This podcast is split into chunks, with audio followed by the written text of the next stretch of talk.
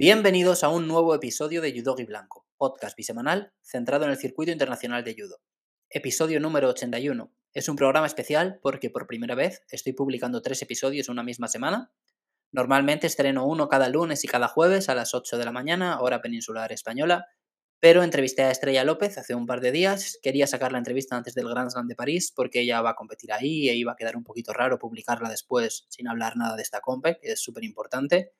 Eh, a la vez también quería publicar la previa de, este Grand Slam de París, así que le di un par de vueltas y decidí que, bueno, esta semana habría episodio extra. Ya sabéis que podéis escuchar este programa en Anchor, iVoox, Spotify, Apple Podcast y Google Podcast y que si te gusta lo que hago y quieres ayudarme a que el programa crezca, puedes hacerlo de forma totalmente gratuita en la misma plataforma desde la que me escuchas. Por ejemplo, si me escuchas en iVoox, puedes suscribirte al programa, puedes indicar que el episodio que has escuchado te ha gustado Puedes dejarme un comentario con cualquier cosa que te apetezca decir. Si me escuchas en Apple Podcast o Spotify, puedes valorar el programa con 5 estrellas y en Spotify además también puedes participar en la encuesta que planteo en cada programa. Por ejemplo, en el programa anterior, episodio número 80, previa al Grand Slam de París, os pregunté cuántas medallas creíais que iba a conseguir el equipo español. En el episodio de hoy, como os he adelantado, os traigo la segunda entrevista de la historia de Judo Blanco. La primera fue a Adrián Nieto hace unas semanas, episodio número 73, si no recuerdo mal. Y hoy os traigo la entrevista a Estrella López Sheriff. Creo que quedó una conversación muy chula, me lo pasé muy bien hablando con ella, tocamos temas de actualidad, otros temas más generales, más atemporales, y no me voy a enrollar mucho más, os dejo ya con la charla. Vamos. Estrella López, una de las caras más reconocibles de nuestro judo durante los últimos años, compite en menos de 52 kilos, es doble campeona de España senior y también cuenta con muchos éxitos internacionales, bronce en el Campeonato de Europa, tres veces medallista en Grand Slam, otras tres veces medallista en Grand Prix, varias medallas también en Open. Es un buen palmarés. ¿Tú qué sientes cuando te paras a pensarlo o cuando alguien te lo recuerda, como he hecho yo ahora? Bueno, primero estaba haciendo un poco de memoria para las preguntas del final, digo, a ver, que estaba ya recordando. Eh, bueno, eh, joder, es una buena pregunta. Mm, la verdad que como que eh, hoy en día lo tengo como muy asimilado, ¿no? Como que no me sorprende. Bueno, la medalla europea aún es algo que sí que me emociona recordar mucho y tal, ¿no? Pero es verdad que el resto de cosas pues ya te haces un poco a ello, ¿no? De hecho, eso, acabo de sacar una medalla en un Grand Prix este fin de que es algo que en su día era un mega sueño y ahora lo tengo como normalizado, ¿no? O sea, estoy más ahí en la exigencia, en el mirando que he hecho mal y tal, ¿no? Que en, disfrutarlo. Entonces, bueno, la verdad que estoy, estoy orgullosa de mi carrera, carrera deportiva. encima creo que en mi caso ha sido de, de, larga, de trabajo, ¿no? No ha sido una tía súper talentosa, de joven y tal.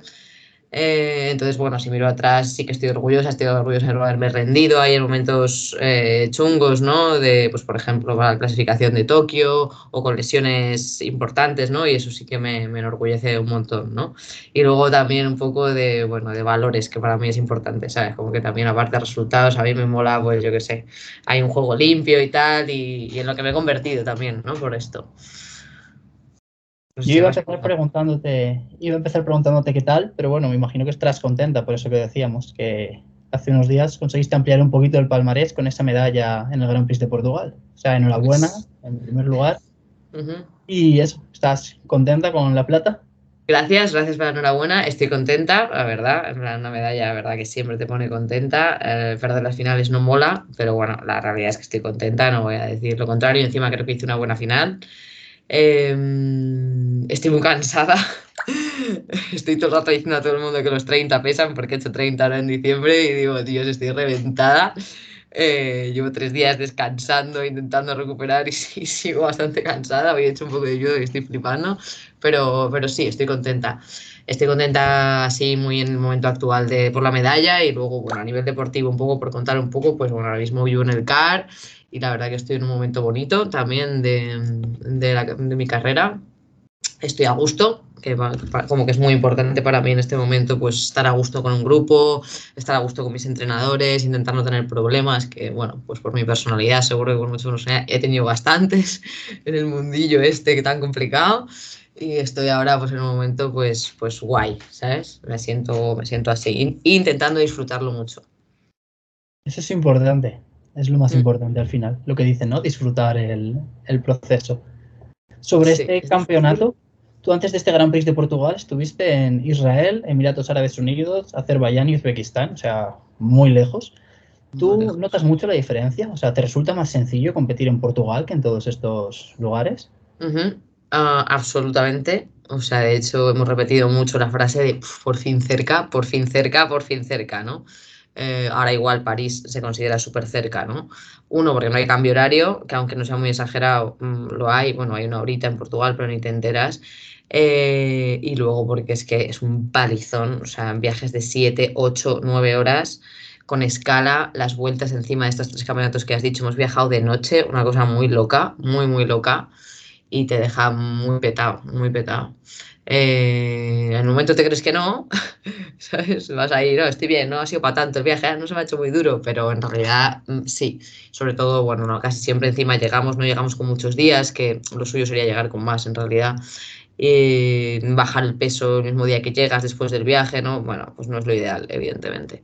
Yo intento pensar que le pasa a mucha gente, ¿sabes? que le pasa a mucha gente y que dentro de lo malo tenemos suerte porque la mayoría de competiciones son en Europa, ¿sabes? Y eh, al estar más cerca de casa, ya no solo para ti, ¿no? O sea, todo lo que has eh, hablado de que te ahorras kilómetros y demás, sino que otro factor es que puede ir mucha más gente a verte se movió. ¿Tú prefieres sentir ese apoyo de la grada o te sientes más cómoda en un ambiente neutro? Porque no sé hasta qué punto toda esa presencia de gente se puede traducir en presión añadida, que no es fácil de gestionar. Es buena pregunta, es súper interesante. De hecho, yo es algo que trabajo bastante ahí a nivel psicológico con mis deportistas, ¿no? Porque es algo que es importante identificar, creo. Eh, yo hoy en día, en general, sí prefiero que haya gente. Eh, noto un montón los gritos. Yo cuando noto apoyo desde la grada, pues ese puntito de extra de seguir para adelante lo noto. Sobre todo porque solemos estar muy solos. O sea, la diferencia en neutral es que no es nada. Solo oyes un poco al de la silla, ¿no? Y al final, en el resto de momentos del combate, se nota un montón. Em, y sobre todo, bueno, si son gente cercana, ¿no? Ahora mismo en Portugal, por ejemplo, encima he tenido la suerte de que tenía una compi para calentar todo el rato, que fue a verme, la pobre no vio nada. Paula Lanza la nombro ahí, la pobre no vio nada, pero estuvo todo el rato ahí, ¿no? Entonces eso también es un, es un chollo, ¿no? Poder estar ahí con alguien. Entonces en general diría que sí, para lo bueno, gente con quien celebrar, para lo malo, mm, también gente con quien arroparte, ¿no? Es verdad que yo tuve una época cuando empecé a salir internacionalmente que pues le dije, por ejemplo, a mi familia que les gustaba ir, que prefería que no fueran, ¿sabes? Porque sí me creaba ese puntito de presión, ¿sabes? Hasta que he aprendido a gestionarlo, hasta que les expliqué también, oye, necesito que no me habléis, necesito no estar pendiente de vosotros. Al final la familia está y te da igual, ¿no? Pero bueno, son cosas internas que sí que en algún momento me han afectado a mí. Y hablando ya de los combates, en los dos primeros fuiste al Golden Score, pero en cuartos y en semis cerraste el combate más rápido. ¿Tú prefieres las competiciones en las que hay muchos rivales y así puedes entrar en calor pasando rondas o prefieres que haya menos participación para empezar más cerca de las medallas o te da un poquito igual? No me lo había planteado mucho. es verdad que yo suelo engancharme, me, suelo encostar los primeros combates, pero por otra parte, si hay menos, antes pasas, ¿no? O sea, que haya más, que haya más gente no significa que tu primer combate sea más fácil.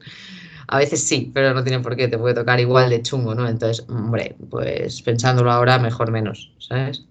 Pero es verdad que en general yo funciono mejor mm, conforme pasan rondas, como a la mayoría de gente creo, pero yo en concreto mucho.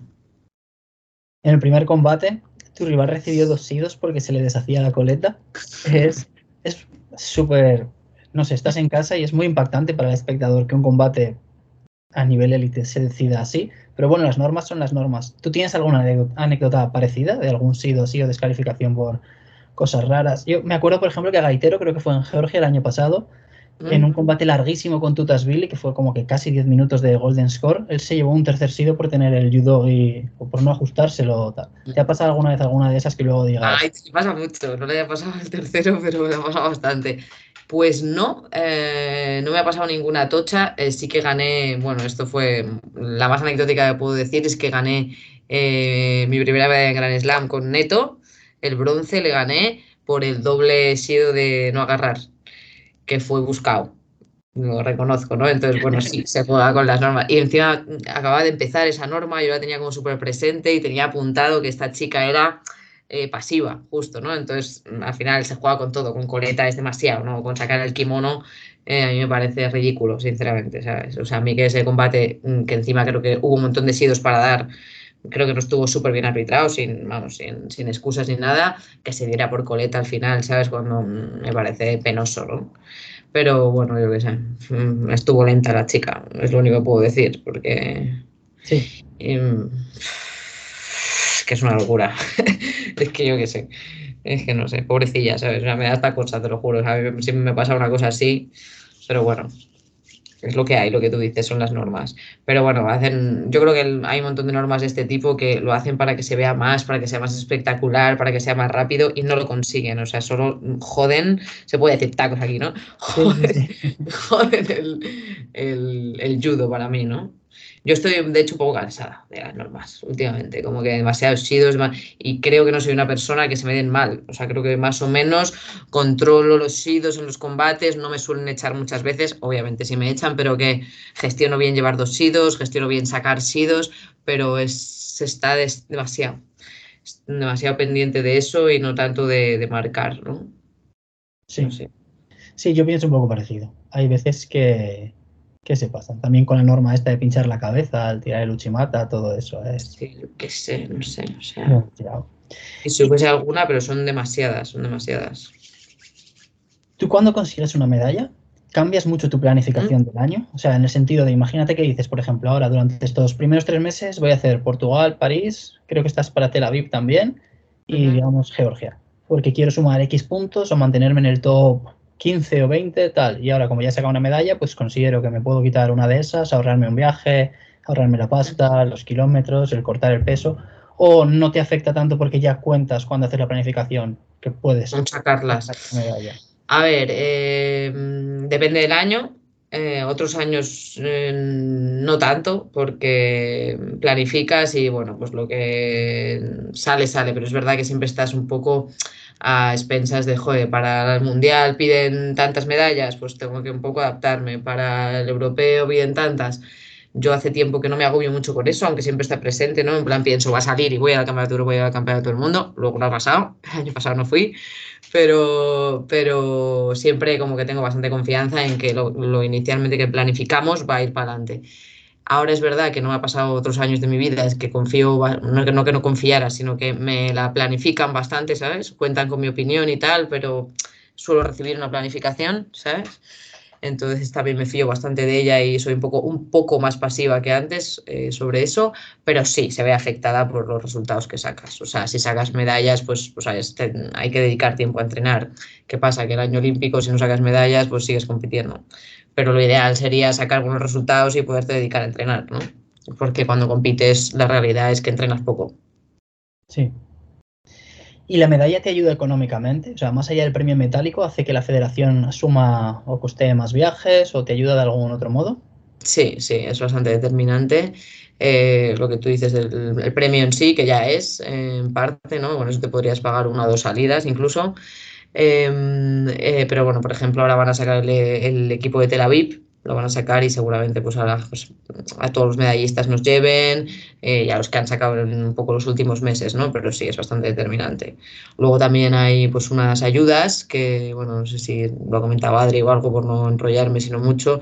Hay unas ayudas que se llaman eh, algo así como ayudas del 1%, las llamamos nosotros, ¿vale? Que es, eh, bueno, pues el 1% de la liga del fútbol y no sé qué, se lo entregan al, consejo, ¿te suena? Sí, sí, sí. Eh, sí, pues se lo entregan al consejo para todos los deportes y tal, entonces luego la federación hace propuestas al consejo y nos lo conceden o no, pues ahí también hacen como un, un valor a las personas que no tienen la beca ADO ni la beca Podium que por ahora es mi caso, pues hacen un valor según medallas en Open, Grand Prix y Grand Slam y te dan algo de pasta al año. Entonces también influiría en eso, ¿no? Creo que la lista para Tel Aviv ya está. Me ha parecido verla esta mañana. ¿Está colgado? Joder, lo sabes antes que yo. en la web de la Federación Internacional, por lo menos sí que está ya. ¿En la base? Bueno, yo entro en la de la IJF y si pinchas en el calendario, pues Ajá, voy a mirarlo a la vez que hablamos. Eh, o sea, lo que puede que esté es el listado, pero eso no significa que te lo paguen. ¿Sabes lo que te digo? Claro. De hecho, a veces pagan a, parte del equipo y a otra parte no. Vale, vale. ¿Eh? Yo me refería que estaba ya como que la lista de Sí, o sea, yo creo que dejarme, sí, o sea, contaba con que me dejaran ir. Lo que no había hablado yo con mi equipo es si iríamos o no después de estas dos compes y tal, pero mira, sí estoy viendo que estoy ahí yo también. Sí, yo ya no. Tú me has comentado que vives en Madrid y tengo una duda desde la más completa ignorancia, es ¿compites para la Federación Gallega? sí. qué implica? ¿Cómo surge? ¿Por qué se da? ¿Por qué? ¿Por qué compito por Galicia? Sí, sí, sí. Pues mira, yo me presenté aquí en Madrid, yo soy de Madrid, nací aquí de siempre, me presenté aquí en Madrid a las elecciones mm, pues, pues, sin tener mucha idea de qué iba la vaina, como representante deportista, eh, con un chico que se presentaba que me lo comentó, me gustó, me gustó la idea de poder representar a los deportistas, yo siempre soy muy cañera. Eh, pero bueno, desde la inocencia, sin saber nada, me pusieron mi nombre y yo tampoco, ¿sabes? Y entonces, bueno, pues la realidad eh, es que la Federación Madrileña no le moló, eh, escribía a mis entrenadores, hizo cosas un poco extrañas y la realidad, que no, me da ninguna cosa decirlo, es que yo tenía la beca externa aquí del CAR y me pusieron la última en la lista. Yo fui a preguntar aquí al director de la residencia, que es una persona majísima, José Ramón, y muy conocida, y le pregunté, oye, ¿qué ha pasado? ¿Por qué no me han dado? Y me dijo, mira, aquí vino el presidente de la Federación Madrileña y dijo que tú nada. O sea, vamos, una caza de, ¿no? Estas cosas que pasan absurdas. Y yo, bueno, pues intenté hablar con la Federación Madrileña, pedí una reunión al presidente, es bastante graciosa esta anécdota, me mola contarla. Pedí una reunión al presidente, eh, me, citó a las 6 de la mañana al día siguiente, en plan, no vas a venir. Fui allí, mm, yo intenté explicarme, me echaron de allí, yo me fui llorando, como que fue bastante duro y yo dije, me piro de aquí porque, yo qué sé, no estaba a gusto, ¿no? Tardé bastante en decidirlo porque, bueno, cuando te cambias de federación eh, te quedas dos años sin recibir becas autonómicas o tal, o sea que realmente es un es una cosa decir. Encima de ese momento estaba Laura Bajo en, en, Galicia, que era una persona, bueno, pues gallega de siempre, muy buena judoka en ese momento, ¿no? Entonces también eh, tenía ahí cosas encontradas, pero bueno, eh, y luego porque tengo familia gallega, tengo familia en Lugo, entonces también me tiraba un poco si tenía que elegir algún sitio, y luego porque, bueno, la Federación Gallega eh, funciona súper bien. Em, apoyan a los deportistas de competición y además eh, tienen cercanía, ¿no? Que esto la gente a veces piensa que es solo porque nos ayudan y yo, o sea, puedo llamar a mi presidente, a Mario, y hablar con él y contarle lo que me está pasando y, cualquier cosa, ¿no? Y sé que me va a escuchar y me va a ayudar y algo que yo eso no lo había vivido nunca, ¿no? Entonces, bueno, hoy por hoy estoy súper a gusto. Hay una parte de mí que me da pena, la verdad, porque al final soy de aquí. Ahora, por ejemplo, lo estoy haciendo las cosas un poco mejor y hay cambios y también soy más adulta. A lo mejor yo habría gestionado todo de otra forma. Pero esa es la historia, es bastante de batalla, como en toda mi carrera. Sí, sí, no me esperaba que hubiera eh, eso, lo que tú dices, esa historia. Y de hecho me fui yo sol, o sea, aquí por ejemplo el club de Brunete pues han ido todos, ¿no? Pero yo en ese momento estaba en el Sotillo en el Club Sotillo y, entonces me fui, me fui yo sola, ¿sabes? Que de hecho también me trajo un poco de, desencuentros con, con, mi entrenador, porque claro, al final tú estás entrenando y preparándote en un sitio y representas a otro lado, ¿no? Y le das los resultados a otro sitio. Yo me tuve que sacar una licencia por un club gallego, entonces, bueno, fue una época un poco difícil, aunque bueno, así se dio y ya está. También tenía un poco la referencia de Gaitero, que yo en ese momento éramos novios. Y, y bueno, tenía una referencia muy buena de él, de lo bien que le trataban y lo vivía en primera persona. Hablando de entrenador, ¿a qué has nombrado esto? ¿Me enrollo mucho o no? No, no, no, está bien, no te preocupes. Está genial. tú dime, eh, tú dime. Tranquila. Me dejaron una pregunta en iVoox, eh, un usuario, y me dijo que le gustaría, bueno, básicamente me, me, pidió que te preguntara por la figura del entrenador o entrenadora. O sea, qué papel tienen en la carrera de atleta y si cambiáis mucho el rendimiento cuando cambiáis de entrenador. Vaya pregunta, tan más difícil. Pues bueno, eh, yo he cambiado bastante, la verdad. Creo que es bastante personal de cada competidor, como que no creo que haya una respuesta perfecta, ¿no? Em, yo... es difícil de contestar, o sea, yo creo que cualquier... Eh, que los, yo luego, por lo menos lo que he vivido en mi experiencia, es que cambiar te da un punto de motivación grande, ¿no? Mm, al final las cosas suelen ser bastante, entre comillas, monótonas, eh, al final se entrena de una forma, por mucho que se le ocurren los entrenadores, hay un estilo repetitivo, etcétera, etcétera, ¿no? Cada día de la semana entrenar de una forma un poco parecida, entonces, bueno, creo que los cambios sí que te dan una época de motivación extra, mm, pues yo que sé, al menos un año, un año y pico, como todo novedoso y eso es un, boom, ¿no? O por lo menos en mi caso, y eso es lo que he vivido eh, siempre, ¿no? Y luego, pues bueno, yo creo que los cambios pueden sentarte bien o mal. Y que se hacen a veces por rendimiento, a veces porque no estás a gusto, a veces por, por lo que sea, ¿no? Yo estuve en un club de jovencita, en otro, muy, todo muy, muy, muy cercano, ¿no? Y muy acogedor. Luego yo me fui al SOTI, que está muchos años ahí, así donde, al Club Sotillo, donde me he formado como deportista profesional realmente y donde yo he aprendido a hacer judo y todo el técnico táctico que sé y tal. O sea, yo he tenido un aprendizaje brutal ahí, también lo he sentido muy familia, ¿no?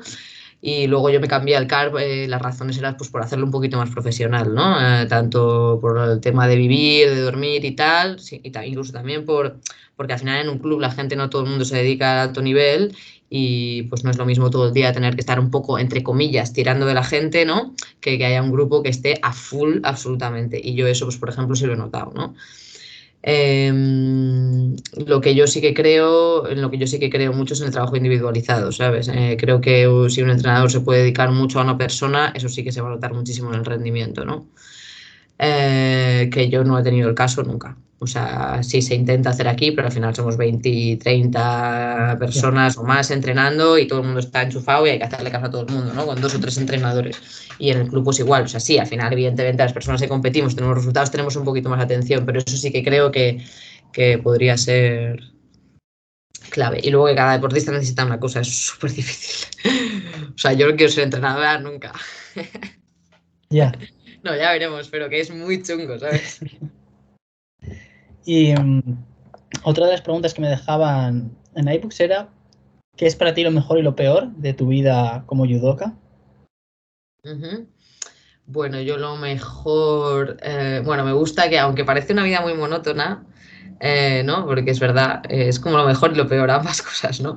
Eh, porque todos los días entrenas mañana y tarde, eh, recuperar, fisio, psicólogo, ¿no? Luego creo que también es súper variada. De repente tienes una mañana libre y puedes hacer algo, ¿no? Nosotros no entrenamos una tarde, pero yo ayer, por ejemplo, no entrené ni mañana ni, por la mañana ni por la tarde, no tengo unos horarios súper fijos, aunque sí viajar, ¿no? Conocer, conocer mundo.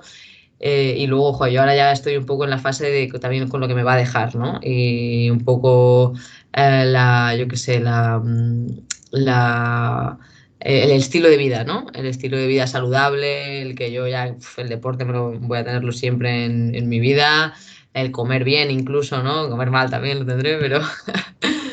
pero... Y luego, pues la, peor parte, eh, aparte de las lesiones, que siempre están por ahí, cuando están, son muy jodidas, eh, también es la misma, ¿no? La de la restricción, la de no poder hacer, hacer absolutamente todo lo que quieres, la de no poder viajar, pero otro tipo de viajes, la de no poder zampar, la de no poder salir un poco más de fiesta. Yo soy una tía que me gusta, la verdad, la fiesta, ¿sabes? No soy un prototipo de deportista muy, eh, muy santa. Eh, y por ejemplo me gusta, ¿sabes? Y pues yo ahí estoy siempre con el freno, ¿no? O ir a tomar algo, la parte de la comida también, ¿no? Es muy, muy significativa. Eso diría. Y hablando de eso de la comida, ¿tú te has planteado volver a competir en 57 en algún momento de tu carrera? Sí, varias. varias, varias veces, la verdad. Eh, después de la pandemia me lo planteé, mm. ¿sabes? Que estaba ahí un poco ya lo de Tokio bastante cerrado y tal. Luego se abrió y me lo planteé. Y luego, pues también, bueno, este ciclo lo he deseado más que, más que plantear, porque realmente ahora ya, como que siempre que ya me lo planteaba, ya decía, es un poco tarde ya, ¿sabes? Creo que se me podría haber dado bien también, pero ya la idea era, ahora hasta coger el nivel en 57, porque el peso lo cojo, pero a coger, ¿no? Como, como que es empezar un poco desde abajo, ¿no? Entonces, bueno, siempre ha estado ahí rondando en la cabeza, pero, pero por otro lado, sabiendo que, que también es un, un peso de rendimiento 52. Es que 52. Y tal, porque a veces sientes que ahí pinchas por el peso, ¿no? A mí me pasa muchas veces de sentir, tío, no me está saliendo porque he bajado mucho peso, porque lo estoy notando, ¿no? Está. Y, decir, joder, si estuviera en 57, ¿no? Eh, a lo mejor tendría mucho más, más. Y luego por la parte esta de que te, te amarga un poquillo, ¿sabes? Yo he mejorado mucho, llevo muchos años, lo sé llevar, pero es algo que mentalmente es duro, es duro. Luego es que 52, o sea, sin desmerecer a ninguna otra categoría, es muy, muy dura. Es muy dura, tío. Mira los nombres, es. Eh, bueno, sí, es muy, muy dura. Sí, es muy dura. A ver, yo creo que todo el mundo ve muy duro su peso, ¿no? ¿Sabes? Que tú miras tu propio peso y siempre dices. Yo lo digo desde fuera. Ya, pero mira, me gusta, me gusta verlo desde otros, sí, sí, desde fuera, pero intento pensar eso, digo, bueno, todo el mundo ve su sorteo siempre muy fuerte, siempre ves tú tal, pero es verdad que hay un pepinazo de tías, es un flipante. No, no, no. O sea, es, es verdad que en 57 también, pero yo creo que como 52 no hay, no hay ninguna ahora mismo.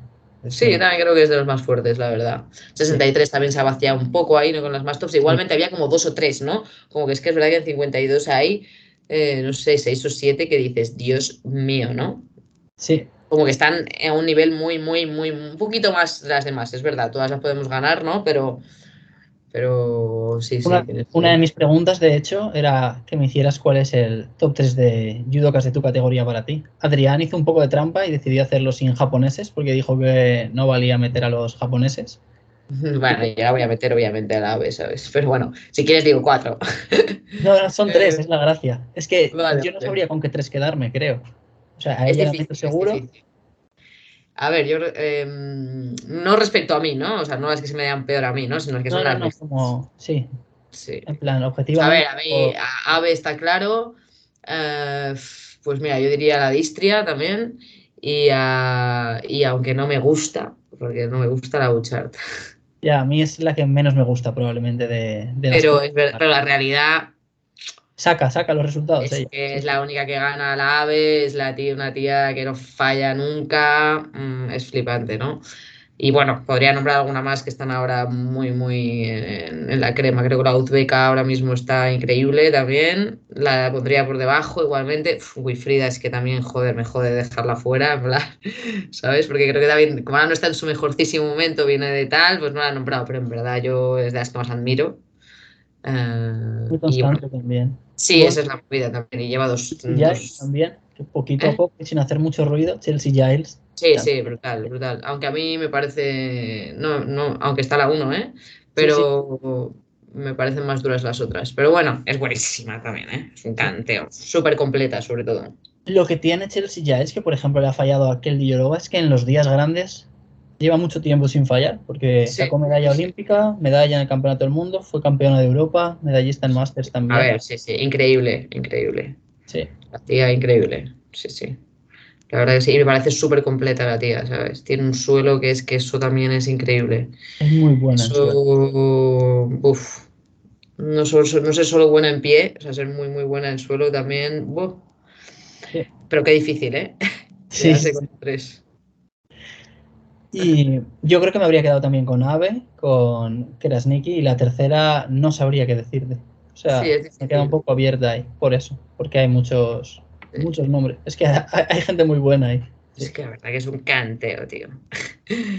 ¿Y cómo te ves de cara a la clasificación olímpica? Porque ahora estás ahí, o sea, estás en Mm. el ranking olímpico, estás la, o sea, estás dentro ahora mismo. No lo sabía porque no lo miro. Cuando hablé con Adrián, él también estaba dentro. Ahora creo que Adrián le saca solo 8 puntos a, Alberto Gaitero o algo así, pero Adrián sigue el primer español en su categoría. Y tú ahora te has puesto ahí. Pues mira, no lo sabía. Eh, me lo voy a imaginar. Pero bueno, he decidido que no va a ser una cosa que esté mirando mucho porque te- esto te, te pone un poco nerviosa y te altera un poco. Eh, bueno, creo que tengo opciones eh, de, de clasificarme primero entre las 18 primeras, que es lo que primero que hay que pensar. Y luego, pues bueno, ser la primera española también es lo que hay que pensar, ¿no? Que aumenta mucho, mucho, mucho la dificultad. Pero bueno, creo que, que hay que estar tranquila en el sentido de no por sacar un resultado vas a estar la primera, no por perder una compe vas a ser, ser última, ¿no? Como que es largo.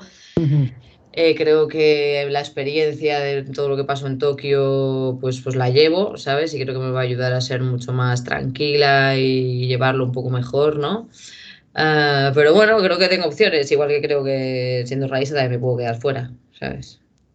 Hay que pensar en grande, pero bueno, Ana es una deportista buenísima. A nivel personal no tenemos nada de cercanía, eh, no nos llevamos bien incluso, pero bueno, deportivamente la verdad que es una, es una tía muy, muy buena. Entonces, bueno, pues vamos, vamos a ver. ¿Puedes contarme una victoria de toda tu carrera que recuerdes con especial cariño? Hmm. Sí, el bronce del Campeonato de Europa puede ser un clásico, pero es ese. Eh, sí, es ese. Era contra la Cuyutina, la rusa. Em, y bueno, sobre todo, sobre todo porque era una tía que yo siempre he admirado un montón, ¿sabes? Como que era como ganar a una de las tías que tú, que en ese momento para mí era de las más fuertes, ¿no? Era, es, una tía que me ha hecho llorar a mí entrenando, que he llorado muchas veces de frustración de hoy no me sale nada, pero ella ha sido una de las tías con que el Mendy, de las que me ha hecho llorar. Dios mío, o sea, deja de arrastrarme y darme hostias entrenando. Y, bueno, pues, pues fue un combate duro, largo, de, estar centradísima y sobre todo eso, que yo, bueno, en concreto a Cuyutina, yo es una tía que miraba los, sus combates para ver qué le hacía a las otras, ¿no? Porque me gustaba mm, bastante técnica y tácticamente, creo que se adaptaba bien a lo que hacía cada una, sabía bloquear bien a las otras personas, que es algo que a mí me gusta, y entonces yo he mirado mucho lo que ella hacía a otras, ¿no? Entonces como que era como ganar una referente, ¿no? Entonces diría que es de los que, del combate que más, y encima duró un montón de minutos, como que fue, sí, sí, sí. fue muy, y aparte el resultado, ¿no? Obviamente. Obviamente. ¿Y un resultado que cambiarías? O sea, es una pelea perdida, puede ser por lo que sea, porque sea un escenario en el que te habría molado ganar o porque era un campeonato en el que a lo mejor tenías un sorteo fácil para avanzar más y haber conseguido una medalla importante también. Esos, ha habido muchas seguros, pero no sé, no sé cuál en concreto, la verdad. A ver, recuerdo que me ha dolido mucho el campeonato de España que me ganó Sofía Orefe, el primer combate que ganó ella, nos ganó a todas, luego ganó a Ana, ganó a Nina y no sé quién más, ganó ahí en la final. Eh, pero bueno, era más orgullo y ego un poco que, que a lo mejor un tema de, de resultado y de mal combate. Em, y a nivel así internacional, bueno, es que no lo sé, la verdad, no sé decirte uno, pero seguro que alguno en Tokio hay decisivo, que si hago cuentas te lo digo ahora. vale. Y antes de pasar con la ronda rápida, tengo que hacerte una pregunta. Eh, aquí tengo que poner un poco de contexto porque es una pregunta un poco rara, pero tengo un oyente en iVoox, ¿vale? Que me deja siempre comentarios en todos los programas y es una persona que está preocupada yo intuyo que es eh, un antiguo, o bueno, me imagino que es alguien que lleva haciendo judo toda la vida y que a lo mejor participa con los veteranos o algo, y en los pesos pesados, porque él siempre me habla de que en España no mandamos a nadie en más de 100 kilos y en más de 78, y siempre dice que eh, está muy bien llevar gente en 60, 48, 52, sacar resultados, pero que por favor, ese tercer día de competición se queda vacío y tal. Te lo digo en serio, está muy preocupado. Además, me deja comentarios con mayúsculas, tal. Su nombre es Martial Arts Spain. Y tiene una foto de Anchan Green, que por cierto no es un peso pesado, pero bueno, no pasa nada. Entonces, me pidió que te preguntara si tú, que conoces el judo español desde dentro, tienes algún nombre de alguien que pueda hacerlo. Ya no te digo ser campeón de Grand Slam, sino mandar a un Grand Prix o un Grand Slam en más de 78, más de 100 y que a lo mejor pueda pasar una ronda. Y... A ver, yo creo, que una, yo creo que una realidad es que joder, somos una población pequeñita, ¿no? España, solo para que se sepa, ¿no? Y que no creo que haya ninguna cosa de no mandar a grandes ni nada, simplemente pues que no suele haber, no suele haber personas que destaquen mucho o que estén entrenando lo suficiente con una proyección que vean y que la federación es muy voy a llamarla nazi, en el sentido de que si sacas resultados, sales, y si no, no, fin, ¿no? Es un poco así de duro. Em, o sea que no apuestan mucho, vaya. Eh, a ver, y ahora mismo, pues a ver, parece que en chicas ni Rin, ¿no? Ni Rin a lo mejor es una chica que la verdad que tiene bastantes cualidades. Eh, creo que tiene que darle caña al entreno, que le va gustando más, pero, pero bueno, en el fondo no lleva muchos años entrenando fuerte, entonces aún tiene que coger. Pero bueno, creo que es una tía con cualidades, que le gusta y bueno, que ha demostrado que, que, es peleona. Y luego parece que es que no sé cómo se llama, me siento un poco mal, pero hay un chico ahí en Valencia que creo que no tiene la ah, nacionalidad. David, ¿no? ¿no? Eso, que no tiene la nacionalidad del todo, ¿no? Que la verdad que yo no lo he visto, pero todo el mundo habla súper bien súper bien de él y encima dicen que es un tío súper currante y súper bueno, así que pues, pues a ver, a ver. Pero la realidad es que en, ni Reed no tiene con quién entrenar, ¿sabes? O sea, entrena con chicos, entrena con chicas de 78, o sea que al final cuando los problemas de cuando no hay es porque no hay mm, cantidad, sí, sí, ¿sabes? no... no, a veces es lo que hay, o sea, es es que es así, punto. O sea, a veces no hay que buscar una explicación oculta ni un doble Y, sentido. no, no, es así, absolutamente. Y de hecho, tú ves que cuando en un peso hay dos personas que empiezan a hacerlo bien, aparecen otras tres. O sea, tú miras 52 y hay dos chicas mm, senior y hay tres juniors apretando fuertísimo. Y porque se ha ido Nina y porque se ha ido no sé quién. En 66 igual, sale uno bueno y la peña tiene referentes y, y va por ello, ¿no? Pesos a lo mejor están un poquito más vacíos como 57, pues no aparecen otras tan, tan, tan, tan, ¿no? Sí, Creo que es así. vale. Voy a ir con una ronda rápida, ¿vale? Venga. Eh, ¿Prefieres ganar el europeo y el campeonato del mundo este año, las dos, o una medalla olímpica el año que viene? Joder, no la olímpica. Vale. ¿Técnica de pierna o de cadera? Cadera. Vale. ¿Una ciudad o país favorito para competir que no sea España? Para competir, ¿eh? Sí, sí. Eh, voy a decir Budapest. Vale. ¿Un judoka internacional con quien te lo pases muy bien al ver sus combates? Eh, que me lo pase muy bien al ver su combate. Le iba a decir a aquel Mendy que me llevo bien con ella y, y lo disfrutaba mucho. Em, pero no, eh, voy a decir a Mireia La Puerta. Vale, yo también me lo paso muy bien con ella, me divierto mucho. Joder. Sí, sí. Cada, cada piña que... Sí. No tiene que ser divertido ni ser su entrenador ni ser su rival, pero verlo. bueno, ahora que estoy siendo su amiga, tampoco es tan divertido como que Dios. Sufrimiento, pero sí. Vale, ¿Buchard o Astrid Nieto? Buchard, ¿Krasniki o Kelmendi? que el Mendy. ¿Y Fumi Abe o Estoy Uta Abe? también a, a- bueno, bueno, perdón, dale, ¿qué me has ¿Los preguntado? hermanos Abe? ¿Cuál te parece más leyenda o más...? Ella, Vale, esta es la importante para ver si podemos ser amigos o no. ¿Giovanni Espósito o Manuel Lombardo? eh, Lombardo, Vale, pues se acaba aquí la entrevista, no te... nada. Vale, ¿un amigo o amiga dentro del judo? Carla Basart. Vale, ¿un hobby fuera del judo? Eh, me gusta salir al campo. Vale. ¿Comida favorita? No tengo, pero dulce.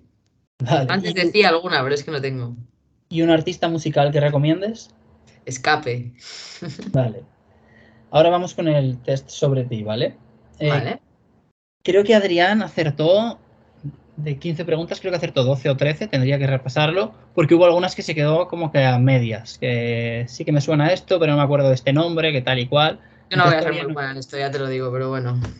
Yo todavía no he decidido cómo voy a baremar eso, pero bueno, empezamos con una que es, o sea, esta no hay pérdidas. ¿En qué puesto del ranking mundial te encuentras ahora mismo? Quiero decir, aquí es, no puede ser que... pero podría no saberlo, ¿eh? Si no lo miro ayer. Sí, sí, pero quiero decir, esto no vale. No, era un judoka de Azerbaiyán, que no sé qué, qué tal. Ya, que ya. si es 13 es 13. Si me dices 15 no ah, es. vale, si entiendo, me dices entiendo. 13 sí. Ya entiendo. Trece. Vale. ¿Sabes con cuántos Mola puntos? porque es el número de la mala suerte. Dale, Sí. soy un poco supersticiosa. ¿Con cuántos puntos? No lo sé. Vale, 2733. Vale. Vale. Adrián tampoco lo supo. Es que lo de los puntos sí que es un poco más. Quiero Sí, decir, de- Pero no sabía decirte ni. ¿Sabes? es un poco más obsesivo, ¿no? Saber. Bueno, podría, podría haber intentado echar un poco de cuenta. Podría haber intentado jugar. Que lo he dicho directamente, no lo sé, pero podría haber dicho, venga, 2000 algo, tal. ¿En qué país ganaste el bronce en el europeo? Buah. no lo sé. Si fue tu victoria más feliz, ¿no? Sí, pero da igual el sitio. Podría pensarlo, a ver. Fue. No lo sé, dímelo. En República Checa. En República Checa, flipa, ¿eh? En Praga, sí, sí. No sé si esta la vas a saber, pero ¿sabes en qué ciudades has sido medallista de Grand Prix? He sido en Portugal. Sí, sí. He sido. mm, No lo sé tampoco. Vale. Son La Haya y Marrakech. La Haya y Marrakech, sí. Y- sí.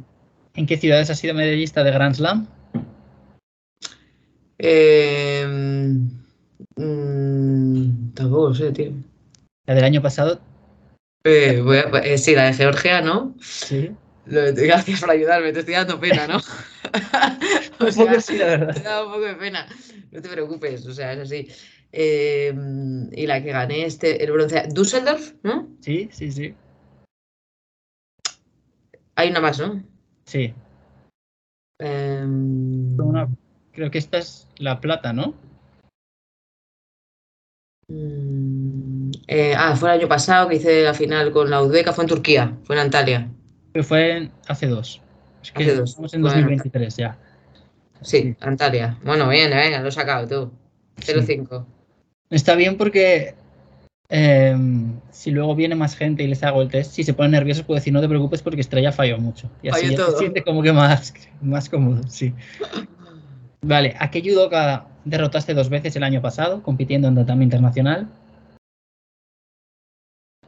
A la italiana, ¿no? A la castañola. Sí. Me he dado cuenta que me tengo que tomar un poco de tiempo. Que se quede rápido y claro, a ver, venga, vale. De, uno de esos, eh, de esos combates fue en el Grand Slam de, de Tiflis, Sí, en el que también competiste contra otra italiana. ¿Te acuerdas Sí. quién fue? sí. Eh, no me acuerdo de su nombre, porque nunca me acuerdo de este nombre de esta tía, pero es una rubita ahí. Sí.